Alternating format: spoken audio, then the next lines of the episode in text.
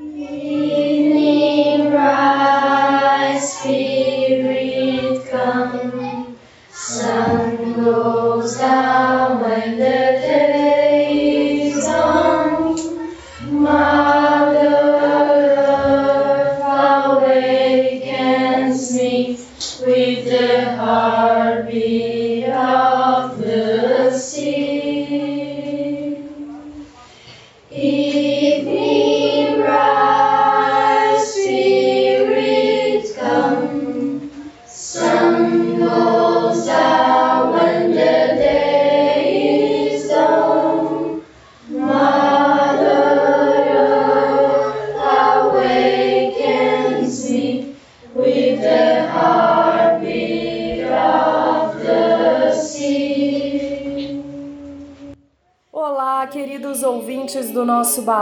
Antroposófico.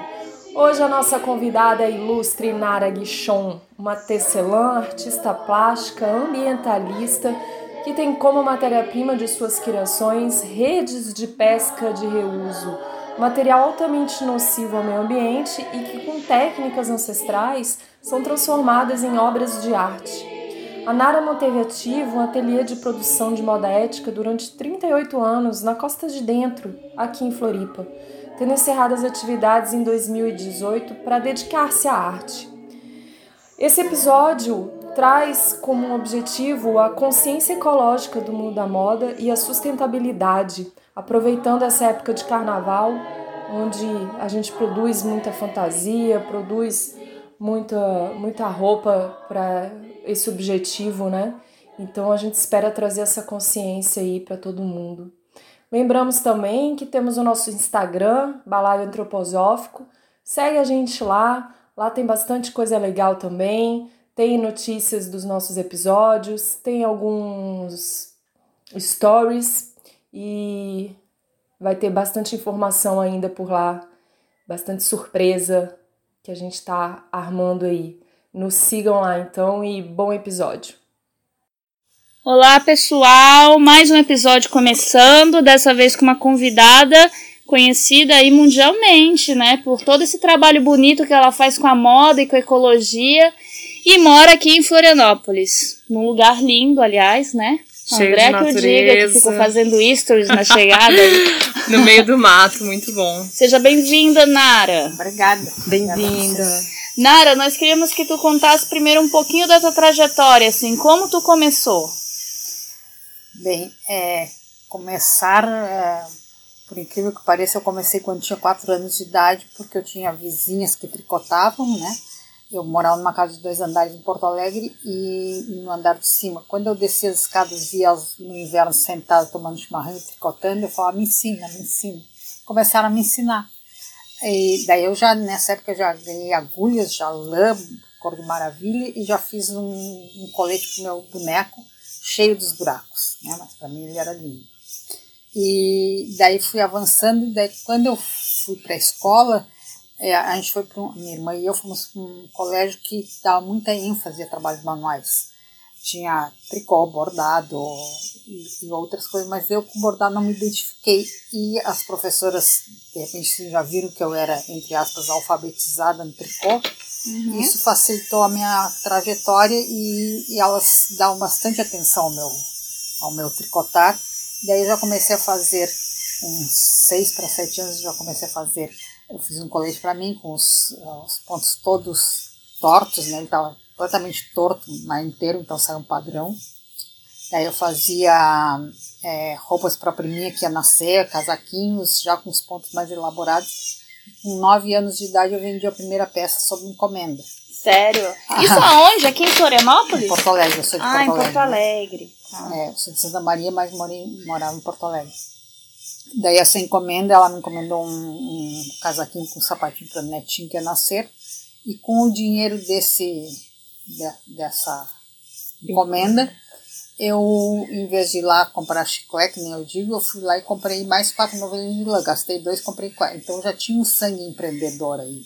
Né? Uhum. E eu segui aprendendo com uma vizinha, porque depois saí desse colégio, né? A vizinha ensinava. ah, aí mais tarde uma amiga da minha irmã que sabia muito, me ensinou bem decotes, e com uns 17 anos eu já tinha autonomia financeira, morando na casa da, da minha mãe, é claro, mas eu tinha né, meu dinheiro para viajar, já tinha. E quando foi na hora de fazer vestibular, eu não fiz, simplesmente não fiz.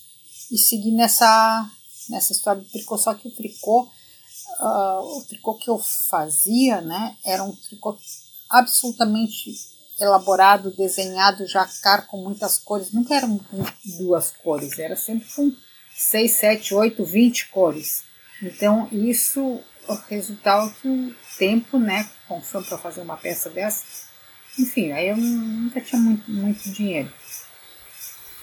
Depois aí viajei para a Europa, fiquei dois anos lá, lá eu também é, uh, fiquei fazendo tricô, né, tricô e comida vegetariana, que eu já era vegetariana desde os 14 anos. E quando eu voltei, fui convidada para montar um restaurante vegetariano, que eu também cozinho desde muito pequeno. E, e, de adolescente eu peguei as receitas da minha avó, que eram uh, convencionais, e transformei tudo para farinha integral, com, substituindo uh, todos os refinados por integrais, né? E enfim, eu sabia cozinhar, então na Europa fez super sucesso essa comida que era vegetariana, misturando ingredientes e, e, e receitas locais com coisas brasileiras. Né? Uhum. Então eu vivi dois anos na Europa nessa, com, com essas ferramentas. Quando voltei me convidar para fazer esse restaurante, que eu fiquei dois anos em Porto Alegre no restaurante, eu já tinha comprado esse espaço aqui antes de viajar. E quando voltei, é, eu me dei conta que eu tinha uma casa. Mas enfim, fiquei dois anos no restaurante de Porto Alegre, fez bastante sucesso. Foi o segundo restaurante vegetariano de Porto Alegre, primeiro talvez, com certeza o primeiro de Porto Alegre a usar produtos orgânicos já em 1982, 81. Nós tínhamos um fornecedor. E depois, quando eu voltei para Santa Catarina, determinado momento eu fui ao interior de São Paulo fazer um curso que usava o tear como meio de concentração. Estava precisando acalmar a mente e fiz essa vivência, não era um curso, uma vivência de uma semana, e, que era todas as manhãs, saí de lá com uma faixinha, um tapetinho de retalho, tá, nada aconteceu. A segunda vez que eu fui lá durante o ano, eu de lá fui para Minas Gerais. E em Minas, alguém estava escrito na minha tela, na minha testa, né, que eu estava enrolada nos fios já, me levou num ateliê que produzia teares. Quando eu entrei lá, eu vi um tear que era muito, muito, mas eu mal sabia. Bom, eu comprei tear porque ele era, ele era lindo, não porque eu imaginava que eu ia ser tecelã, porque eu não tinha um curso, tinha uma vivência de uhum. duas semanas. Né? Período só da manhã comprei esse tear, daí, já que eu sou tão, tenho tanta iniciativa, vim de ônibus de São Paulo para cá achando que eu já ia montar o tear dentro do ônibus, igual fazia com as agulhas, né? As agulhas eu tricotava dentro do ônibus, dentro do avião, aonde fosse eu estava tricotando. Mas enfim, chegou em Santa Catarina, eh, comecei a tecer e fui para o ateliê do Ackley da Sheila, Sheila Barcelos e Aquila Klippel, fazer estágio. Fiquei três meses, colaboração mútua, né? Eles me ensinando e eu colaborando com eles a terminar as peças, certo? E ali eu aprendi muito e daí os, os clientes que eram antigamente de tricô e que estavam sempre atrasados em encomendas porque era muito lento, passaram a encomendar coisas de teatro. E, e desde o início, desde quando eu era pequenininha até essa fase e até recentemente, eu sempre fiz um, um, tricô, sempre fiz uma roupa sustentável, mesmo quando naquela época não se falava nisso. Por quê? Porque eu sendo gaúcha e sendo criada, e, a, e era, era a coisa mais normal era termos roupas de lã. Né? Não existia uhum. sintético. Começou sintético quando eu era pequenininha, mas não era. Tinha lã. Ia no Uruguai ali, ia em Sapucaia, comprava lã. Então eu me acostumei com essa fibra e, e esse costume, esse usar, hum, criou dentro de mim uma um, um carinho ou um respeito por essa fibra. Então a vida inteira eu entreguei produtos que depois de 20, 30, 40 anos as pessoas vêm dizer, ah, eu ainda tenho, né? Que é isso que a moda hoje propõe, a moda sustentável, né? Uhum. Você tem uma roupa que vai durar muito, que você goste, que você uh, realmente uh, tem um carinho por ela, vai guardar e, ela é atemporal. Então, eu fiz foi sempre, sempre nesse. E pagar um preço justo por é, ela, né? É, Não é, é, aquela coisa, é o completamente contrário do, do, que a fast fashion faz e que tá caindo hoje em dia, né? Que é esse. O, o barato sai caro e sai caro em todos os sentidos, desde a mão escrava até a qualidade, né? E o lixo, né? Porque depois. É, eu abro um parênteses para dizer que eu tive a oportunidade de fazer o curso com ela, né, de ecoprint, com a Nara, e saí já tinha uma visão assim muito diferenciada sobre sobre as fast fashions, né? Sobre esse a poluição do meio ambiente. Mas depois que eu fiz o curso contigo, eu saí muito assim disposta a não fazer certas coisas que estavam sendo consideradas normais, porque saber, por exemplo, que tecidos não se reciclam é, é tão preocupante como plástico que não se recicla, né? É, e, e nesse quesito é, é tão preocupante quanto mas nos, falando uh, em comida, que hoje em dia todo mundo conhece comida orgânica, a moda é muito mais preocupante, mas está todo mundo preocupado em comer orgânico, mas não estão preocupados em vestir uma coisa ética, que a moda é a, a, está entre as três primeiras indústrias mais poluentes do planeta. Então, se pararmos de colaborar com essa indústria, o planeta vai andar, vai, sabe, a humanidade vai, vai conseguir construir um futuro. Mas enquanto estiverem consumindo da maneira que consomem e sem ética e com essa propaganda enganosa o tempo inteiro, é mesmo que as mudanças estejam assim aparecendo, mas ainda são muito lentas. Então as pessoas é, têm que receber a informação de que a moda é que está destruindo o planeta. Tá? Moda quero dizer também petróleo, né? porque o petróleo, a indústria da carne e da moda são né, todas iguais. Mas então a minha produção lá atrás que eu comecei, eu levava para São Paulo. Em São Paulo eu fui ah, muito apoiada, né? E foi naquele tempo era boca a boca, né?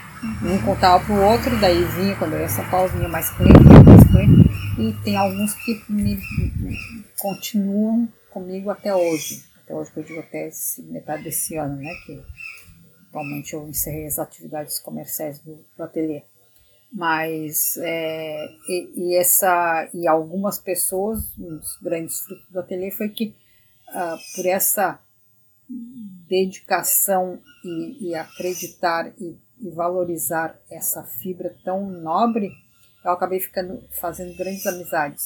E essas amizades permanecem até hoje e, compraram né eram clientes entraram como clientes e ao longo do tempo viraram amigos e chego na casa das pessoas hoje em dia, elas ainda estão com as, com as primeiras mantas que eu fiz em 1983, 84, 85, Nossa. etc. Eu mesma vou na casa de uma amiga e durmo com essas mantas. Então, e que não tem uma bolinha, que não tem, sabe?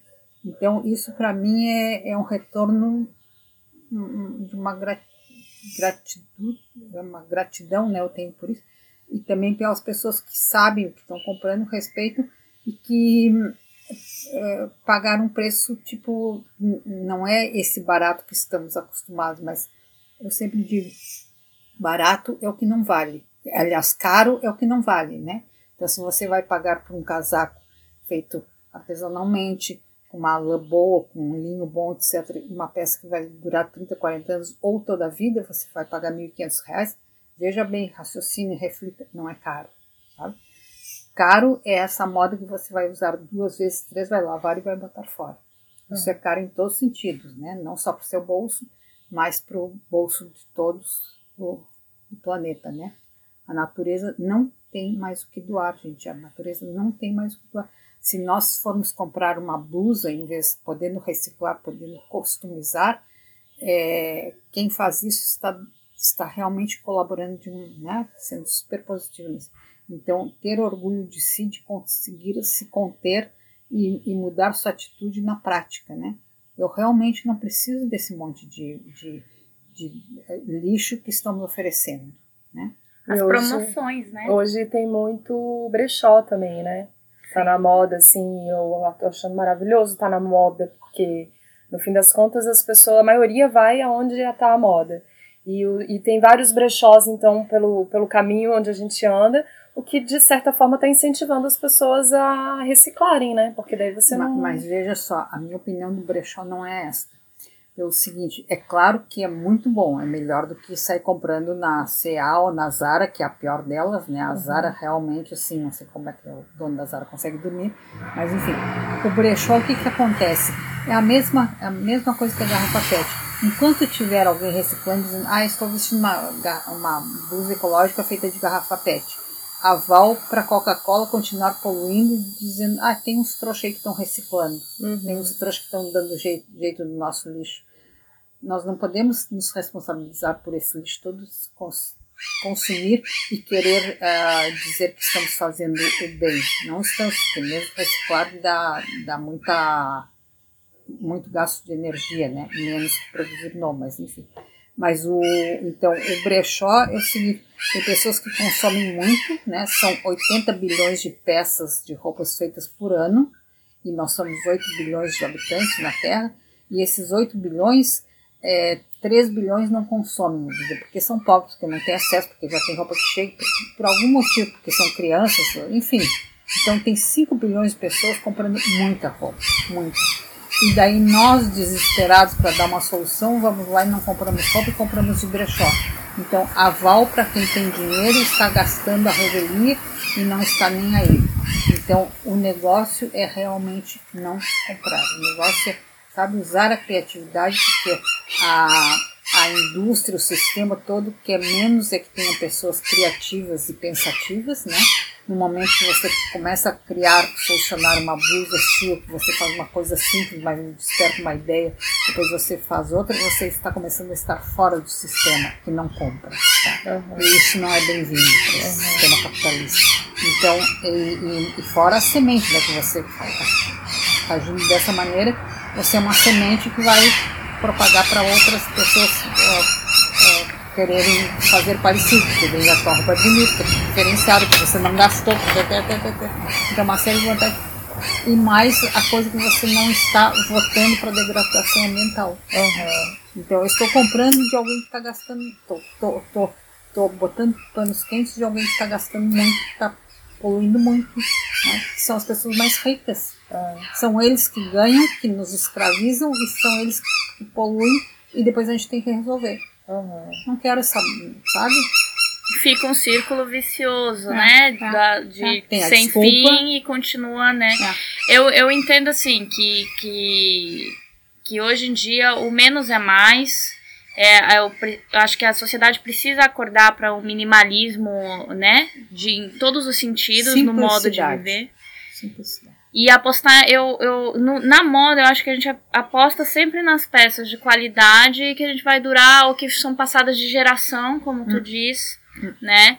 E, e o brechó, claro, eu, eu adoro brechós, mas eu acho que também é justamente ter esse cuidado. E esse- esses dias tem uma, uma menina que é jovem do Rio de Janeiro, a Giovanna Nader, ela, ela, ela conversou sobre isso uma vez numa live com, com o pessoal, que é justamente ter esse autocontrole perante os brechós, porque de nada adianta você dizer que você está cuidando do meio ambiente, não poluindo, não gastando com roupas, mas aí você vira louca dos brechós, e aí você compra tudo que o brechó oferece, e aí é justamente, vira essa cadeia viciosa, né, de ter sempre, eu, eu a palavra talvez seria consciência, perante nossos atos, o nosso guarda-roupa. Que a gente não precisa de tudo isso, né? Se A for pensar é. bem, se você for pensar bem, você não precisa de 50 calças, 20 mil camisetas. Você precisa de, de umas peças de roupa pra estar ali no verão, no inverno e deu, né? Essa é a sua necessidade, cada um tem uma, né? Tem gente que trabalha É. fora, precisa de mais, mas não precisa de 50 saias e 20 É. pares de sapato. Enfim, realmente balançar e perguntar, né? Eu preciso?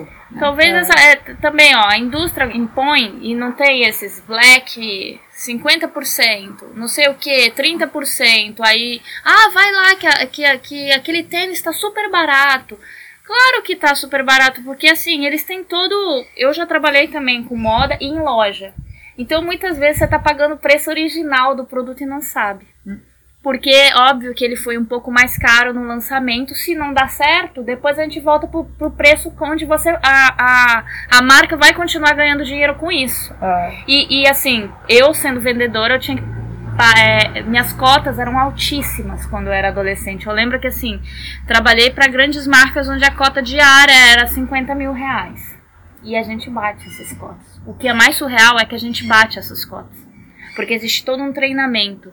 E o shopping tem essa malícia de fazer é, propaganda enganosa, de te induzir, de querer que você sempre ache que está precisando daquilo. Um brilho a mais, um brinco a mais, um sapato, um par de sapato, por que não? E, e pior, pega o nosso mundo feminino, né? Ah. E é, entra naquilo que a gente falou no podcast anterior do feminismo, né? Padrões estéticos que incorporam ao fato de ser mulher, principalmente. Não que o homem esteja por fora, mas ele também polui, mas é muito mais forte para nós mulheres, né? Em várias categorias. E eu acho que é, que é bem isso. É, né? mas e daí como é que a tua vida continuou? Daí você fazia essa, essas peças e depois como, como que foi até hoje? É, é, é, daí em 83, mais ou menos, eu abri oficialmente o ateliê aqui, né? Vinham pessoas no início, porque aqui era, ainda é mais retirado, né? Então Ah. em 83, 84, que era, ninguém conhecia. Mas tinha algumas placas na rua, as pessoas vinham e daí se tornaram clientes, né? E, e sempre essa frequência em São Paulo, duas vezes por ano, fazendo um bazar só meu Aham. e alguma que outra loja em São Paulo, porque eu não tinha produção e tudo artesanal, né? Alguma que outra loja em São Paulo que, que eu ah, fiz contato e que aceitaram o trabalho. Era, era raro aceitarem porque queriam tudo igual, né? Naquele tempo era o contrário de hoje, queriam tudo igual. Então, alguns visionários, né? Assim, uma loja em São Paulo, melhor loja de decoração, realmente, quando falar é um de cada, ah, então eu quero 20, uma de cada, sabe? Era o contrário dos outros. Ah, vai vir tudo diferente. Ah, não, então não quero. Mas era que eram. Quais eram as peças que você fazia? É, é decoração. Nessa época era mais ah, mantas. Manta. Mantas e jogos americanos. Ah, né? tá. E depois é que eu entrei aos poucos com a roupa, né? Aham. E porque eu não entrei com a roupa, roupa que eu digo, roupa de algodão, roupa de linho, etc. Não entrei isso porque não tinha como costureira boa. Quando eu Aham. consegui costureira boa, daí eu comecei a fazer roupas também. né?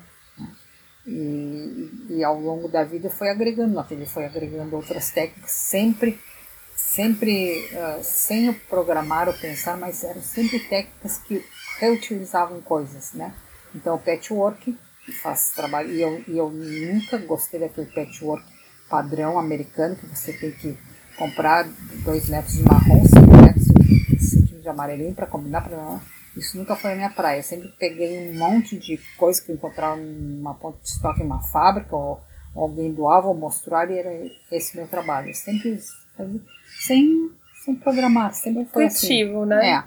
E, e, e assim, ficava tão diferente que tinha as mestras em patchwork, não sei o que, tinha gente que não. Gente, tinha uma pessoa que não aceitava meu trabalho porque dizia que não era patchwork. Não era patchwork no sentido que não usava 100% algodão, né? Mas era até muito mais ah, complexo de fazer, né? Porque imagina misturar seda com linho, com algodão, com veludo, né? Aham. Aí foi também agregando a de- depois tricô veio a tecelagem, né, artesanal, que também aproveitava muito, muita ponta de estoque de Santa Catarina, dos tecidos aqui da- das fábricas. E eh, depois com, em 98 é que, porque com esse, essa questão do aquecimento global, né, ah, as pessoas já, já se sentem há alguns anos que elas não querem muito comprar lã. Mas eu intuitivamente também comecei a trabalhar com a rede de pesca, porque aqui em Santa Catarina eu já era tecelã e eu fui fazer um curso com o Henrique Schuckmann, que é um grande tapeceiro, assim, um grande artista, acho que não está atuando mais, e quando eu entrei no ateliê dele, ele estava trabalhando com as redes de pesca? Aqueles trapos, né? não nem dizer que era rede de pesca, era lixo mesmo, catado na praia, e, e eram assim todas botadas carcomidas e isso dá um- uma beleza para o material para quem de repente não, não vou dizer que tem uma visão porque eu nem nem nem pensei ah vou trabalhar com isso porque eu tenho visão. Não saiu. Então ele continuou fazendo as tapeçarias e eu entrei com os tecidos. Esse, com esse lixo que é totalmente sustentável porque não se degrada mais né E fazendo manta também. fazendo mantas, chales e daí depois comecei a fazer bolsas também e depois daí vieram a, a moda feita com outros tecidos e rede de pesca, né, vestidos de festa, etc. Então isso tudo feito com um, aquele trapo que ninguém, eu digo, era, é, é, trazendo à tona o que está submerso, né? Porque ninguém vê esse lixo. 10% do lixo marítimo são detritos da, da pesca, né? Da, da pesca industrial.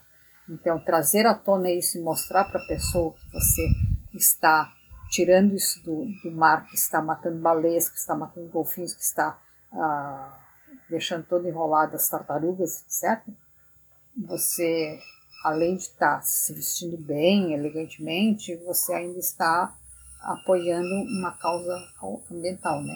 Sim. Agora, eu tenho que esclarecer bem que até hoje meu produto só vendeu alguma vez, quando, quando alguma vez eu fiz exposição na Europa, aí os alemães compravam porque era sustentável. O brasileiro e os outros povos, mesmo né, europeus, eles compram porque é bonito. Uhum. Meu trabalho nunca vendeu porque ele é sustentável, ele vendia pela beleza. Uhum. Pela beleza, pela estética, tá? uma coisa né? não se desvincula da outra. Agora, dizer que vende para material. Atualmente, que eu larguei a carreira, que né, fui trazendo vários, fui meio que inspirando vários jovens, esses jovens Agora já podem vender porque as pessoas querem sustentar, mas não era na, na minha no tempo não. Meu, na minha carreira nunca foi assim. Consciência zero, né? Eu acho que agora mesmo que as pessoas estão trazendo um pouco é, mais de consciência. é, algumas pessoas, né? Porque é. elas ah, tem gente que não come orgânico porque acha caro, ou seja, não se dá o, não se dá o luxo de raciocinar o quanto ela está beneficiando a, a sua, já que a primeira coisa que penso é, é ego, né? A minha saúde, quanto eu estou quanto eu estou economizando lá no futuro que eu não vou gastar tempo em médico e dinheiro, né? Porque no momento que você começa a investir em saúde, você no futuro vai, vai, vai ter saúde, você não vai precisar ir para o hospital, não vai precisar fazer exame, não vai precisar gastar seu tempo, poder desfrutar. Né? Mas as pessoas ainda acham alimento orgânico caro. Né? Você tem que ver que você está trabalhando com um sujeito que vai, é, que está protegendo o meio ambiente, que está tendo é, tendo a possibilidade que se as pessoas colaborarem com ele, comprarem produto dele, está tendo a possibilidade de dar dignidade para essa família, né? de ele não sair esmolando, porque o agricultor sempre é o mais, infelizmente, é o mais denegrido da sociedade, né? junto com algumas outras profissões, lixeiro, etc, etc. As pessoas não se dão conta do quanto esses seres são, são é, necessários. Necessários não, importantes. Porque quem está na cidade pode uh, ter uh, o, o, luxo de nem pensar como é que esse alimento chegou no seu prato, né? mas o certo seria pensar, fazer toda a retrospectiva, como é que esse alimento chegou no seu prato, sabe? Quanto cara de, de agricultura orgânica teve que batalhar para ninguém poluir ao redor, para que sua água seja limpa, para que, sabe, o, o, caminhão funcione e gere menos... Uh, poluição. Então é toda uma história que as pessoas vêm dizer que alimento orgânico é caro. Então imagina a moda, né?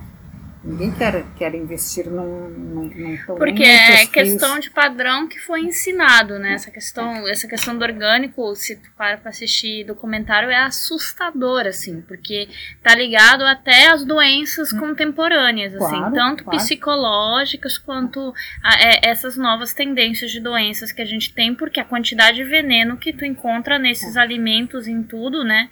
O próprio uso do micro-ondas, né, que é. chegou pra, pra para melhorar a nossa vida é um, é um cancerígeno. É. E esses dias com uma amiga que tava fumando um tabaco, né? Porque eu peguei falei, esse produto causa câncer, né? Aí eu ri, eu falei, deviam botar isso também quando a gente compra o micro-ondas. Este produto causa câncer, né? Deviam co colocar isso nos produtos que a gente compra com agrotóxicos. Este produto também causa câncer, né? Se tu para pra ver, assim, o ilógico que é a nossa sociedade em, nesses padrões que são normais a, a maior heresia que tem em termos de alimentação é a maior heresia é um produto orgânico ter que ser certificado, né?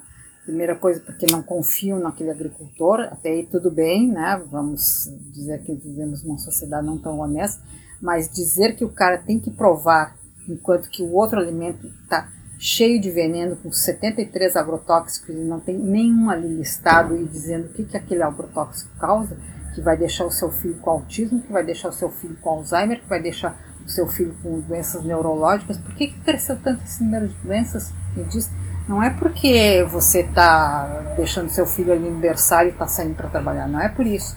É, é, por isso porque você não está cuidando da alimentação dele também, né? não está dando. Mas tipo assim, é, veja o que que é, é, esse alimento está causando na nossa sociedade. Gente, está todo mundo doente. Está todo mundo doente. Tem 45 anos, acho normal estar tá com pressão alta. 30 anos está começando a ser normal ter um infarto. O que, que é isso?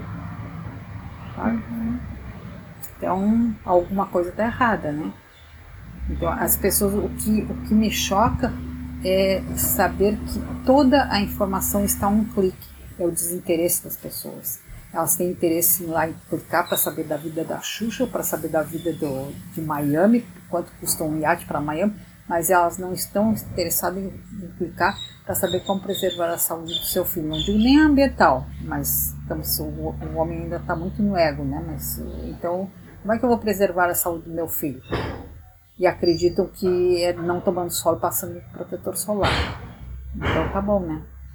É, muita coisa para pensar, né? A gente tem que refletir muito sobre essas questões aí. Gente, a natureza é perfeita. É perfeita. Você olha, é só, é só equilíbrio, é só beleza, é só aonde chegou o homem, né? Começa o, o desequilíbrio, começa, mas vamos dizer que tem uma sociedade mais consciente que não tem esse desequilíbrio no seu, seu local. Então, é, vamos dizer, por que, que a natureza é, é tão perfeita e eu estou fazendo alguma coisa que me dizem para fazer e eu nunca estou encontrando a solução para minha doença, né? Quantos casos tem agora de pessoas, de, de, principalmente as pessoas de lixo zero, né, que dão depoimento que quando passaram a, a produzir o lixo zero e se informar e conscientizar, elas se deram conta de que todas aquelas alergias pararam, aquelas dermatoses pararam, aquele mal-estar no, no estômago, porque mudaram a sua vida totalmente, voltaram a uma coisa natural, ou seja, a natureza está equilibrada. Estão absorvendo, estão consumindo essa natureza equilibrada. Não estão consumindo aquilo que o médico disse e que está tá sendo vendido para o laboratório, que é o mesmo que produz o veneno que está. É, porque a natureza, ela não erra, né? Não, a é natureza certeira, é perfeita. É. E daí você, voltando para essa questão do, do seu trabalho, você montou daí um ateliê aqui na sua casa? Como é que foi? Sim, eu, eu abri as portas oficialmente, né, com placas na rua, e, e montei firma, etc. E essa, essa produção era feita aqui em Santa Catarina mesmo por uma menina que me ajudava aqui, que a gente fiava lã, tingia, uh, naquela época, bem no início, era produto tinturas químicas, depois que eu fiz um curso no Rio Grande do Sul de tinturas naturais. É, então gente tinha pequena produção, né? não era só duas pessoas trabalhando e sem muita experiência no tear, até que um dia eu vi uma, uma revista Casa Cláudio, saiu uma reportagem assim de dois por três mais ou menos, uma coisa pequenininha, contando, mostrando uns jogos americanos que pro meu gosto nem eram bonitos nem nada, sei nada, e um preço absurdo de barato, é, que era feita em Minas Gerais, em Carmo do Rio Claro. Comprei uma passagem, sei lá se eu fui de ônibus de avião até São Paulo, provavelmente de avião até São Paulo. De lá peguei um ônibus e fui para essa cidade que eu não sabia onde era, até hoje nem sei direito, já fui lá umas 15 vezes, não sei. E, e encontrei uma cidade que tinha 1.200 teares funcionando. Os mineiros tecem desde 1600, né? Desde que os portugueses vieram, então tem uma tradição, tem um uma coisa genética que já está na.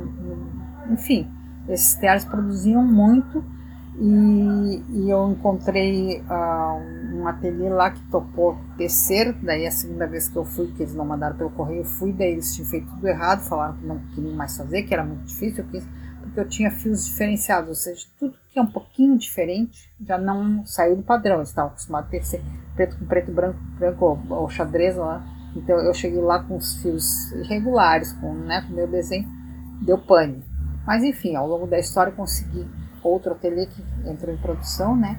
E, e, sempre nos acertamos, me davam os preços, eu nunca ditei preço, eles sempre diziam custa tal, porque os meus fios eram diferenciados, dava mais trabalho. E daí lá eu comecei a ter produção. E tendo produção eu poderia aumentar as vendas em São Paulo. E daí esse ateliê que estava começando também, começou a gerar emprego para algumas pessoas na cidade, não só porque eu dava emprego, porque outras pessoas também davam emprego. Né? Uhum, uhum. E, e, daí essas pessoas, eu comecei a ter produção, ter possibilidade de vender mais e de uh, uh, levar esse produto para São Paulo, porque o grande drama é escoar esse produto, porque eu não posso escoar ir para qualquer feira, né? É um Uhum. produto que tem um valor mais alto, que vai durar, que é sustentável, não sei o que. Mas eu tinha o canal de São Paulo, né? Dessas pessoas que eu Uhum. começaram a vir aqui. Então a produção era escoada em São Paulo mesmo. E o ateliê aqui ficou mais assim pro. Não, em São Paulo eu ia duas vezes por ano. Ah, Tá? Ia a uma feira e ia para os meus bazares. E ficava o tempo inteiro aqui, né? a- a- Fazendo a criação, fazendo as tinturas, selecionando fios, produ- produ- criando a matéria-prima base para esses tecidos serem feitos. entendi. Como eu sei tecer, eu sabia dizer para essa equipe, né? Tece mais apertado, bota quatro fios por centímetro, seis não, bota um preto e- e cinco brancos e um dourado. Então eu ditava tudo que eu queria. Ah, Eles executavam o que eu desenhava. entendi. E lá fez sucesso, vendeu tudo. Sim, São Paulo vendia. E onde que surgiu a, eco- a técnica de ecoprint que, que hoje em dia. É, então, ah, é, durante a trajetória do ateliê foram essas técnicas, né? O tricô, a tecelagem, ah, o, o patchwork, a fiação da lã, as tinturas químicas depois naturais, eu produzia lã para vender também, depois esses trabalhos com as redes de pesca, que até hoje, né, algumas, algumas técnicas e algumas ah, matérias-primas já não estão mais sendo utilizadas no ateliê, mas ah, a rede de pesca desde 98 até hoje, e o ecoprint é a, a mais recente, vamos dizer. Eu, em 2000, e- em 2013, em fevereiro de 2013, eu fui na Biofar, na Alemanha, né, em Nuremberg. E eu já tinha ido duas vezes a essa cidade, duas vezes a essa feira. E, e, e daí saí da feira lá, passeando em Nuremberg, eu entrei numa loja que eu já conhecia e vi uma camiseta que eu não sabia do que, que era. Saí da loja, voltei e comprei. Tá? Daí cheguei no Brasil, alguém falou, ah, isso se faz assim, assado, enrola, bota no vapor, eu fiz, não deu nada. Hum, Apareceu mal e mal uma manchinha. Bom, aí nesse mesmo ano, em agosto, não sei que mês lá, mas em agosto eu estava na Inglaterra, em Birmingham, que é onde acontece o maior festival de patchwork da Europa, que é um festival maravilhoso, uma coisa absurda, de, de lindas as obras, os ateliês trabalhando. E lá, quando eu vejo, uh, a feira, vi as obras de arte, etc., quando eu vejo um. Porque tem um setor que é só dos ateliês dos, dos artistas, né? Produzindo, quer dizer, vendendo. Aí eu me deparo com uma banca com aquela técnica que eu não sabia que a minha camiseta era daquela técnica, porque inclusive nem tinha, não tinha os mesmos tons dessa moça.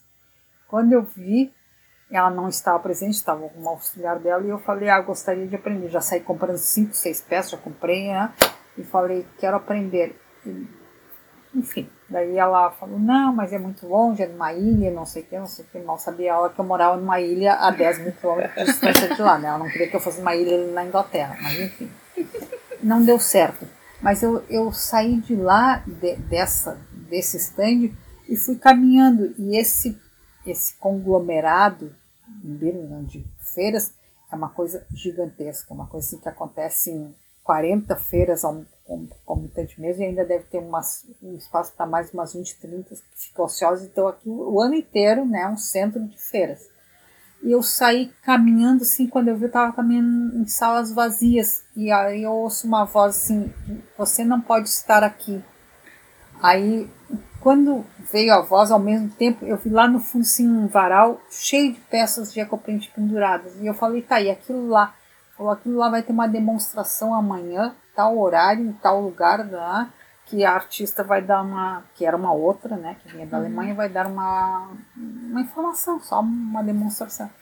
Bom, no outro dia, tal horário, estava eu lá, né, na frente da senhora, que era uma alemã, e que tinha um inglês que não era tão bom, e o meu também não tão bom, mas eu consegui, como eu tenho conhecimento, e tinha conhecimento de é, tinturas naturais, alguma coisa, algumas das coisas que ela falou eu captei.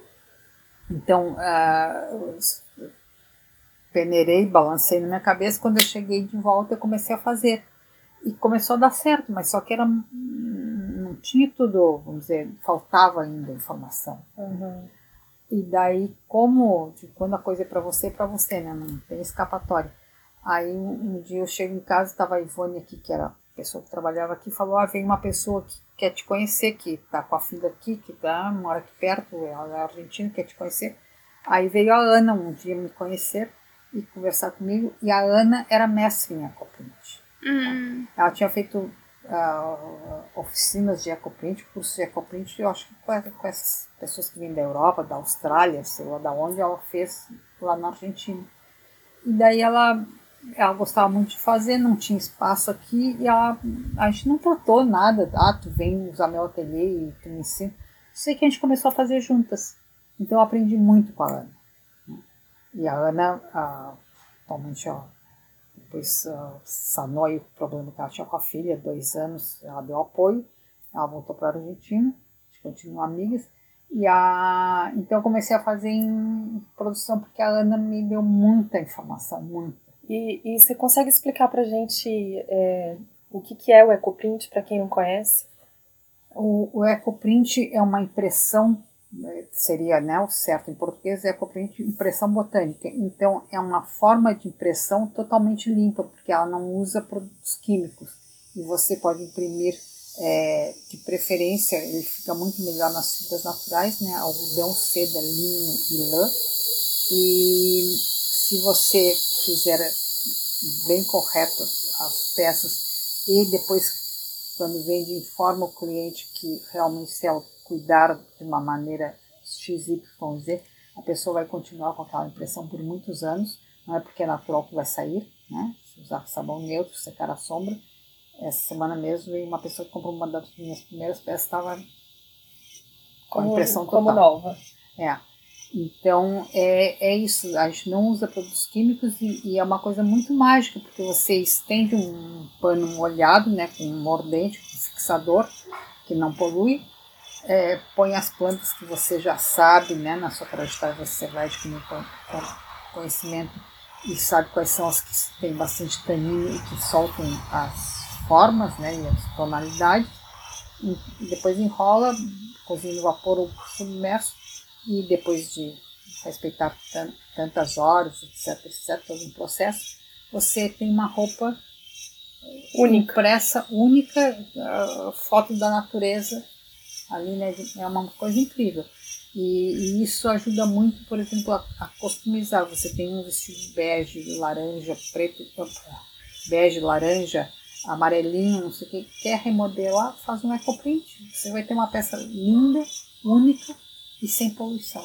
Mas isso não dá assim pra gente, né? Por exemplo, eu que sou leiga, vou, vou resolver fazer um ecoprint hoje. Tem que ter uma técnica, tem que ter. Sim, tem toda uma técnica, né? Tem, Tem um que dar passo a uma, uma estudada antes. É, disso. hoje em dia a Nara não tá mais dando cursos. Porém, ela formou muitos discípulos por É, aqui. Porque é. quem não conhece a Nara assim, da moda, é, já me falaram que ela andou pela UFSC ali, na- nos corredores da área de moda, ensinando. Aí tem o pessoal que veio fazer curso assim como eu, que, que te, tu, tu encontra o ecoprint nessas feiras hoje em dia aqui de Florianópolis, tem galera de São Paulo que eu já vi que trabalha com isso. E eles dão os cursos. Ah. Ela formou, né, os discípulos aí. Entendi. É, quando, quando eu, falei, né, que foi em agosto de 2013, se bem, normalmente não guardo datas da minha, mas como essa foi um, eu ia para esse festival porque para mim é uma coisa importante, então isso eu sei, bem.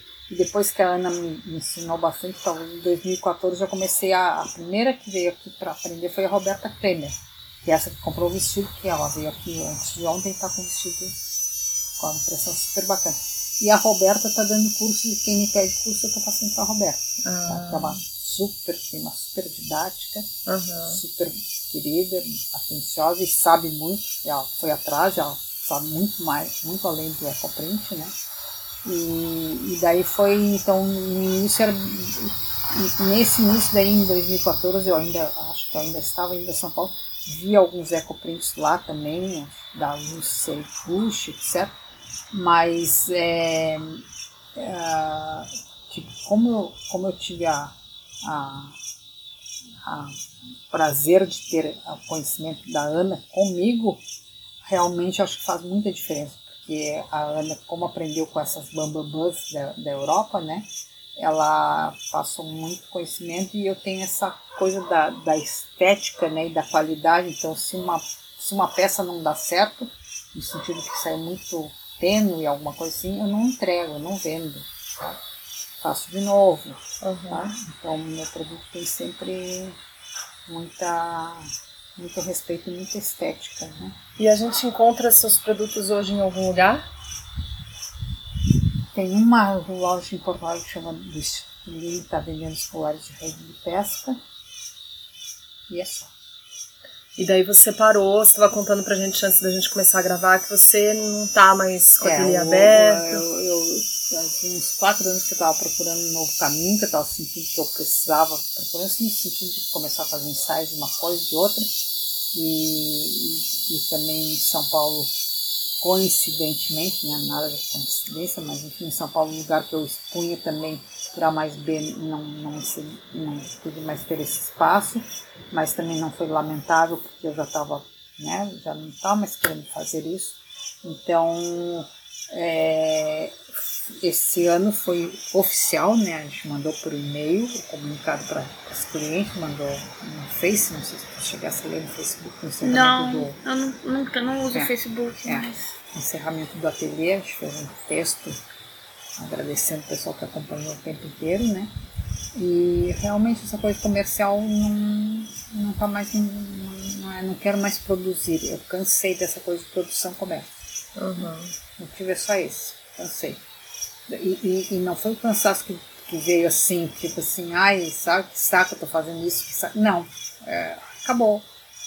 Da noite pro dia eu comecei a encontrar meu outro caminho que eu estava procurando, mas nem sabia que estava cansado. E no momento que eu comecei a encontrar esse outro caminho, eu falei, não, não quero mais, não. E, e realmente, é, esse é o primeiro ano que eu não recebo cliente no, no ateliê, né?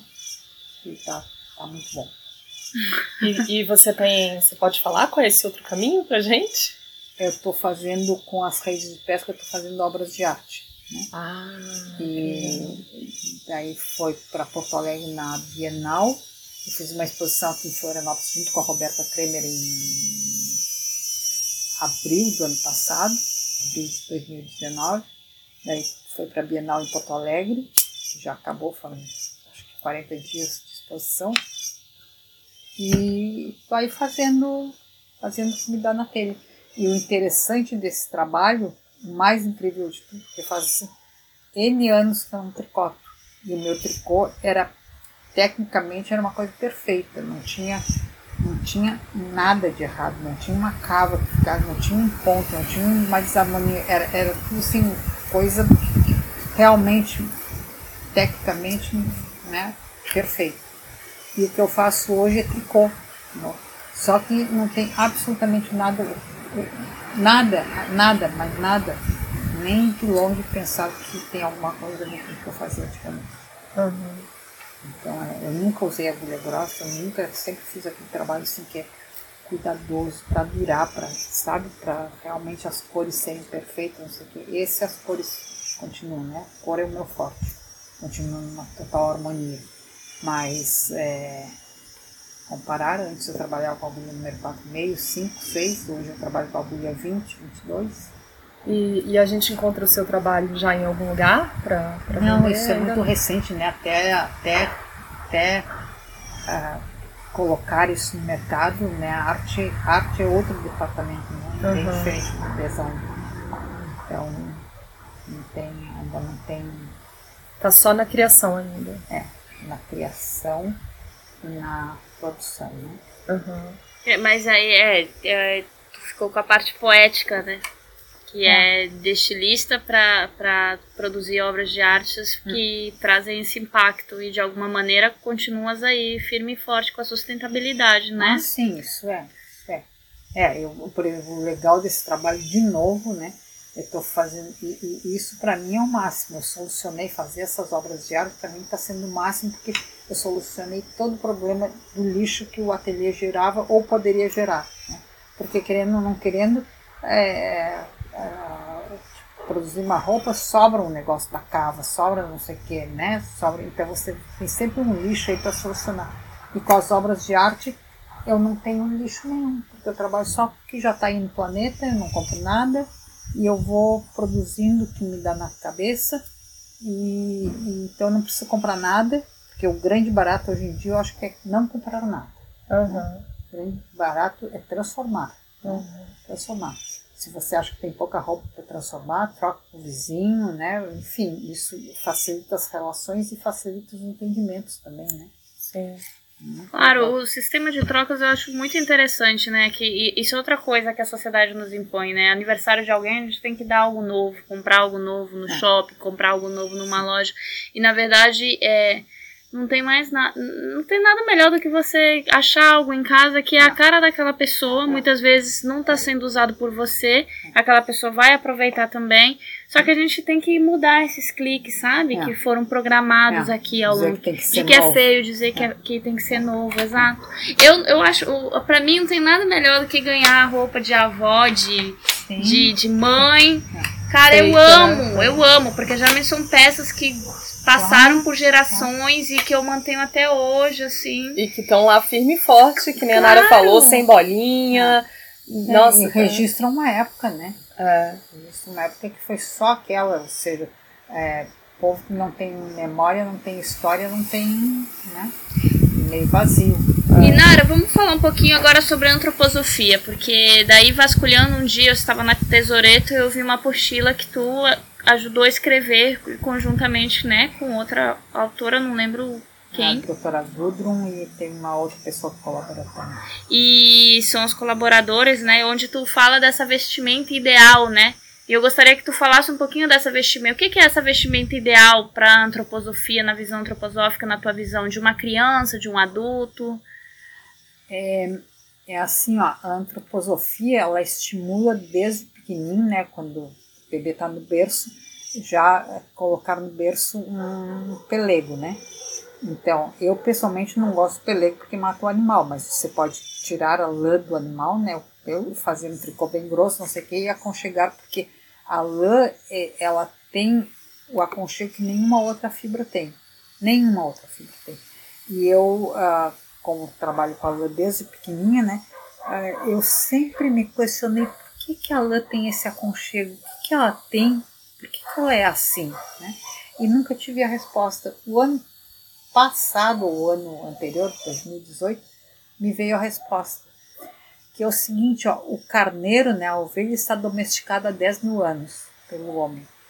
É o único, é o único animal no planeta que ele não tem defesa. Então imagina 10 mil anos um animal sem defesa, olha a docilidade, olha a ternura, olha o aconchego que, que ele, né, através da genética do, do tempo, ele passa para essa fibra. Então, esse aconchego, no meu entender, veio a resposta sim, né? Tipo, tanto perguntando, veio essa resposta que é desse animal totalmente dócil. A gente passa todo esse aconchego. Então, a lã realmente, se tu aconchegar um bebê com essa, com essa lã, ele realmente com, né, ele vai é, já o bebê é super sensível, né? As crianças são, nossa, uma coisa incrível de sensibilidade. Uh, já vai ser um ser, já vai estar tá colaborando para que essa sensibilidade desperte, que, uh, enfim, atinja os objetivos que é toda essa, que, que a antroposofia almeja, né?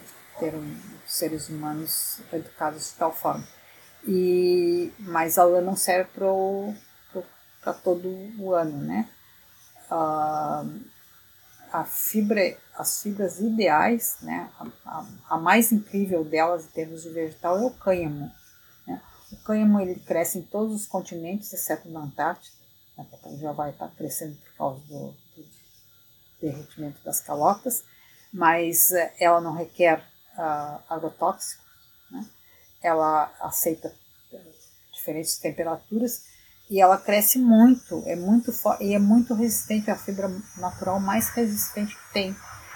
E por que, que ela não está aí? Porque ninguém conhece. Por que, que ela é proibida? Porque a indústria do petróleo falou o, o cânhamo não é legal, porque ele é tóxico, ele não sei o que, tudo uma mentira para entrar e, e, e, vender coisa baratinha. Então, assim, foi uma, foi uma criação da indústria do petróleo para subjugar essa fibra, tá? que realmente é uma das mais incríveis e que nem custa tanto. Antigamente, os, todos os navios tinham suas velas feitas de cânhamo, a roupa e os sapatos dos marinheiros eram feitos de cânhamo, e uma vela e um cordoamento de navio resistia, olha, olha as tempestades né, que tinham, e olha as, o que suportavam né, essas velas, etc. Quantas travessias foram feitas por causa da, dessa resistência dessa fibra. Então, uh, de novo, temos que realmente ver, né, quando alguém viaja, quando não sei apoiar, quer comprar alguma coisa, ver a ética da, da produção, etc, etc. Se, né, é, incentivar, estimular essa, essa indústria. E a outra é o linho, né? A, o linho, ah, mas o linho é muito caro vamos raciocinar bem, bem minuciosamente, é, é, desvendar, né? Falar que esse linho não é caro. Um metro de linho custa, linho convencional, sem ser uh, chamalotado, sem ser plissado, sem ser, um linho liso, custa 120 reais o metro. Tá? Um metro de algodão custa 40, 50 reais. Então, o linho custou uma vez e meia mais dinheiro. Né? 40, 50, 100, 120. Dobro do preço. Dobro do valor. Agora, o que, que acontece com o linho? O algodão ele vai te durar, se for bem cuidado, ele vai te durar 8, 10 anos, 12, 15. Você tem muita roupa que você não usa, tudo vai durar uns 15 anos. Mas olha lá, muito raro uma roupa de algodão durar 15. Mas hoje em dia que o algodão não é tão boa qualidade. A roupa de linho vai te durar 60 anos. Vai te durar 80 anos. Tu vai deixar para os teus filhos. Hum. Então, é, só aí ela já começou a ser bastante mais barata. Sem cinco, contar que o toque é uma delícia cinco, no cinco, verão. seis vezes. Aí tem a, a questão ambiental. Tá? O, o algodão consome 24,5% do agrotóxico do planeta. O linho, ele bem diz, ele cresce sem agrotóxico, mas vamos que está em grande produção, já virou escala comercial na Bélgica, na França, etc Países Baixos, então ela, ele recebe um pouco de, de agrotóxico, mas nem se compara aos danos ambientais que o algodão faz, que uh, 2,6% da superfície terrestre é plantio de algodão, ou seja, devastaram o Mato Grosso, devastaram uh, outros uh, locais do Brasil para plantar algodão, Índia, Egito, etc., tudo devastado por causa do algodão. E o linho é uma fibra tão resistente que tu vai precisar menos, então tu não vai comprar tanto quanto tu compra algodão. Então, realmente, além dessa coisa de ser, eu tô com vestido de linho, sabe, tu fica nesse verão, tu diz, o que, que eu vou vestir? Quero vestir uma roupa muito leve, linho. Uhum. Então, e essa, essa roupa aqui que eu tô, que eu já tenho uns três anos, mas vai me durar o resto da vida. É, nem, ninguém diz é, que ela é, já tem três é, anos. É.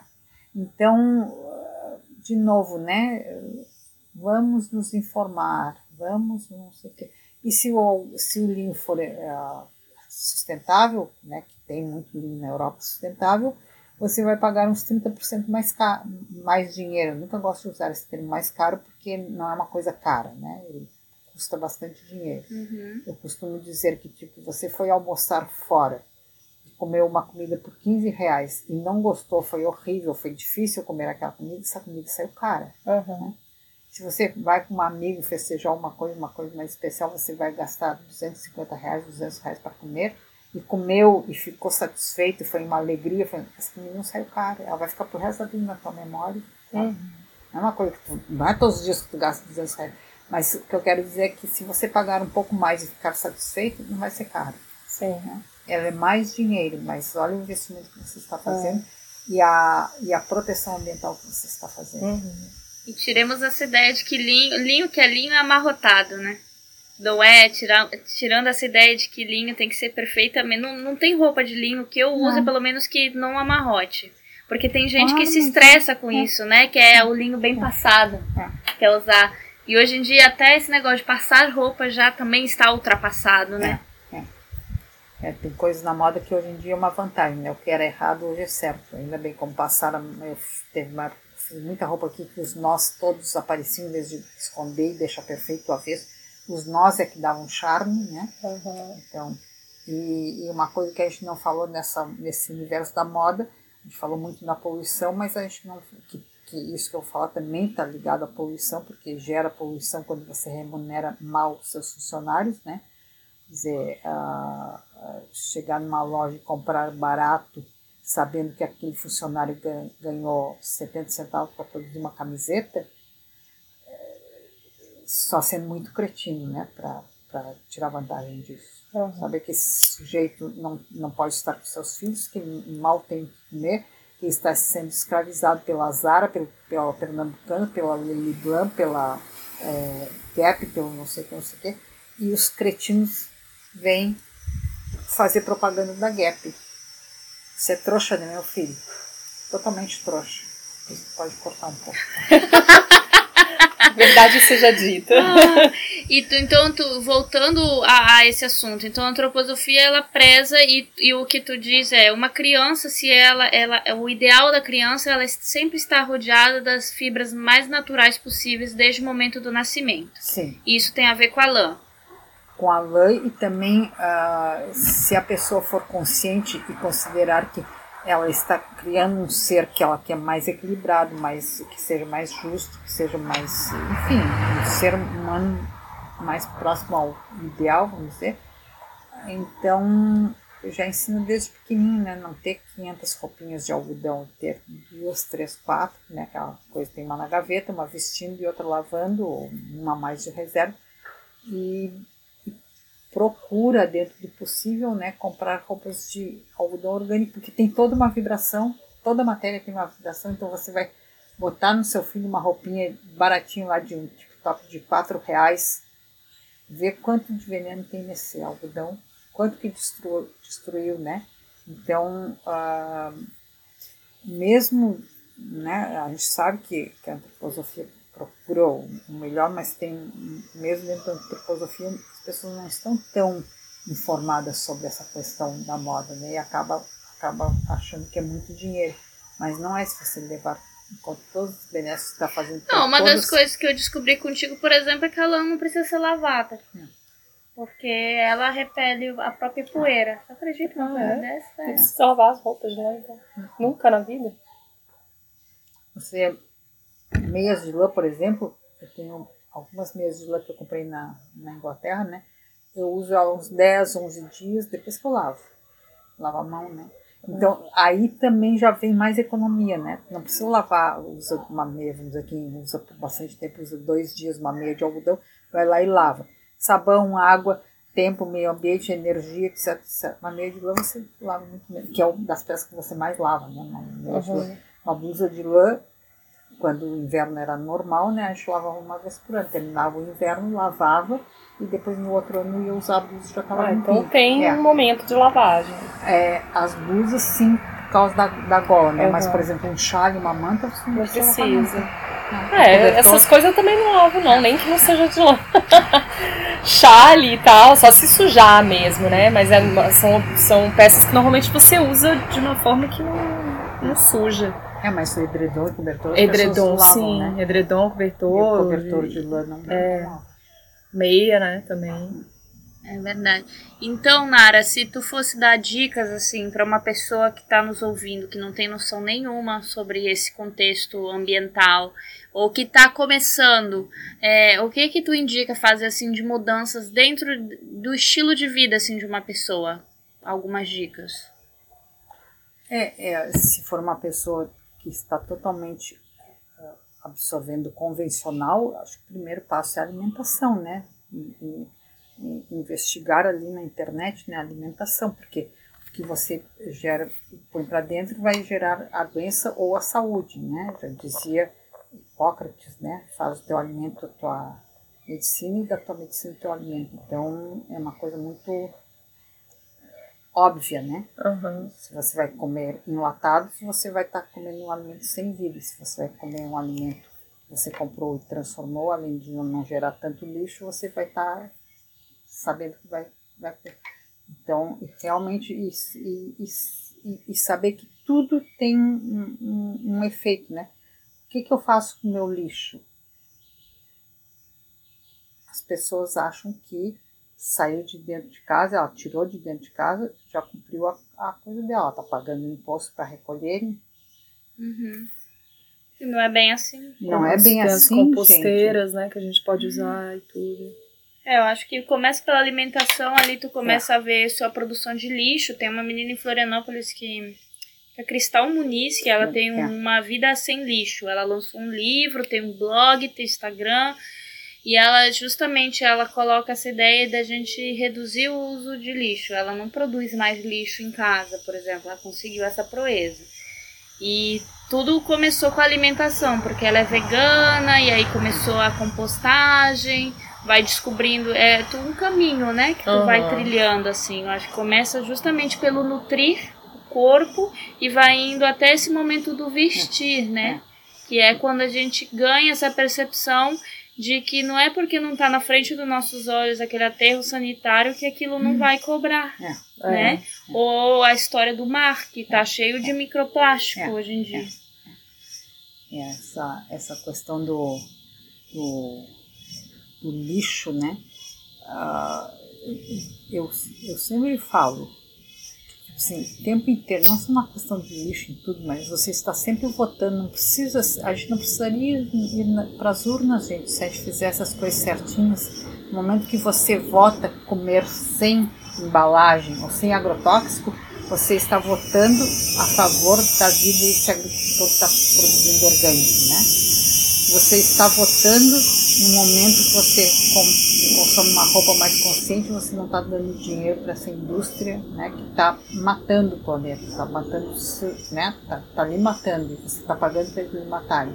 Então, é todo. E no momento que eu começo a, a fazer agir dessa maneira, vem outro começa também, e, e, mais um, nós já somos três, quatro, cinco, e na hora que vai falar com a prefeitura, eles vão dizer: ah, não, é uma pessoa só, o povo está pensando diferente. Então, na hora de votar, também, gente, mas uh, tá todo mundo acomodado na frente da televisão achando vantagem tomar Coca-Cola. É. E ser fácil jogar o lixo ali na frente, vem a prefeitura e some com o lixo. Eles somem com o meu lixo. Uhum. Some. Mágica, é. né? Não, não existe, não existe fora, né? Na, na verdade, para nada. É. Não existe lixo, gente. Não. Esse conceito de lixo é, é uma coisa.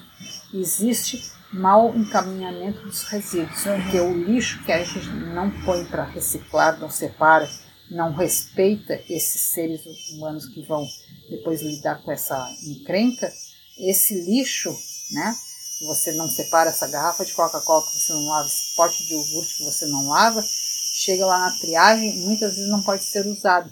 E tem catadores, né, em São Paulo, por exemplo, estão numa situação em que os catadores não têm lixo, tem catador e não tem lixo, porque nós, bonitinhos aqui, consumimos e não separamos. Nós misturamos o alface com a beterraba, com o patê, com não sei o quê, e joga para aqueles seres humanos e querer que aumente a produção de, de resíduos reciclados. Então, assim, olha eles já fazem um grande favor, né, um grande trabalho, não é favor, um grande trabalho de trabalharem na reciclagem desses resíduos. E nós aqui da classe média, nós bacaninhas, não separamos nosso lixo. Ah, eles separam lá, eles não separam porque está tanto imundício, está bagana de cigarro, com resto de cerveja, com erva mate, com café, com fralda com merda, com não sei o quê. Como é que esse ser humano vai lidar com isso? Então, eu acho que o, o certo, né, é, é tipo assim, se coloca no lugar do outro. Se veja você como lixeiro, se veja você como catador, se veja você como médico, se veja você como um atendente de correio, sabe? Aí você se colocar no lugar do outro, a coisa muda. Né? Uhum. Empatia, né? É. É uma questão de parar de olhar para o próprio umbigo e começar a criar as mudanças dentro de casa, é. né? Comigo foi um processo assim, né? Que começou com a questão da alimentação é essa questão do mudou completamente e nunca vem por mudanças positivas que você acorda, geralmente pela doença, né? Sofrimento.